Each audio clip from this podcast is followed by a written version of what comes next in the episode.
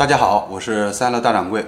将核污染的这个废水啊排入太平洋，日本人简直是丧心病病狂啊！他们凭什么要为他们的这个失误让全世界人民去买单呢？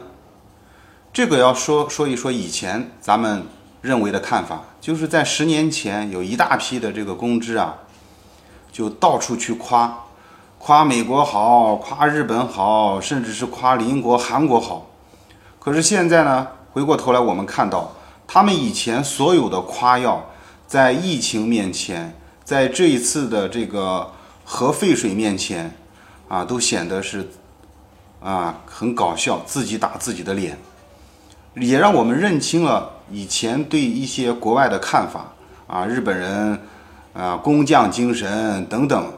其实你说白了，这个工匠精神在我们中国的这个传统的企业中啊，甚至包括咱们一些老手艺人，那工匠精神就是工匠精神，没有那么多繁文缛节、琐碎的东西。但是因为人家经济实力比较发达，那个时候呢，公知们为了让普通的这个民众啊信服美国好、信服日本好，所以就各种的夸，各种的这个无脑的吹。啊，甚至包括高晓松嘛，高晓松他自己不是有这个美国绿卡吗？他就说这个美国怎么怎么样，怎么样好？你看现在也也是被打脸了，对吧？其实日本人这种自私的这个天性啊，啊，从这个民族这个民族性格里面很早就有体现了。其实，啊，甚至包括韩国，你你觉得这个韩国是一个很奇怪的民族？其实韩国和日本都是穿同一条裤子的。这两个民族都有一个非常大的特点，用一个成语来概括，就叫夜郎自大，就是在一个小地方生存久了，就以为自己就是老大了。你看，一个是岛国，对吧？一个呢是我们这只大公鸡底下的这个小的，我们可以看作是大公鸡底下有一个小小的红色的这个东西，是吧？啊，时间久了之后，闭目塞听，啊，不了解整个世界的局势。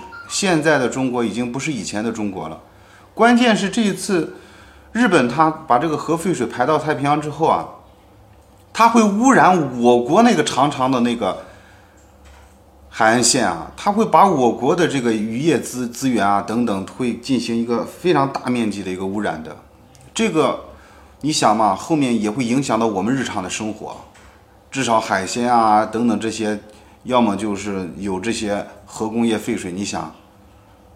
大家吃起来还很安心吗？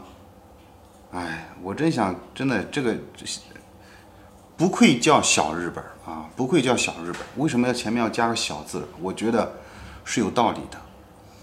骂人的话，骂人的话，我们不能再说了，我们只能期待我们国家更厉害一些。将来呢，一句话不准排，他们就乖乖的不能排。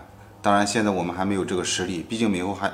毕竟这个日本背后还有美国撑腰嘛，啊，希望咱们国家赶紧再强大再强大，等强大到可以 可以一句话让他们什么什么事儿都不敢做的时候，我觉得我们的目的就达到了。咱们下次继续聊吧。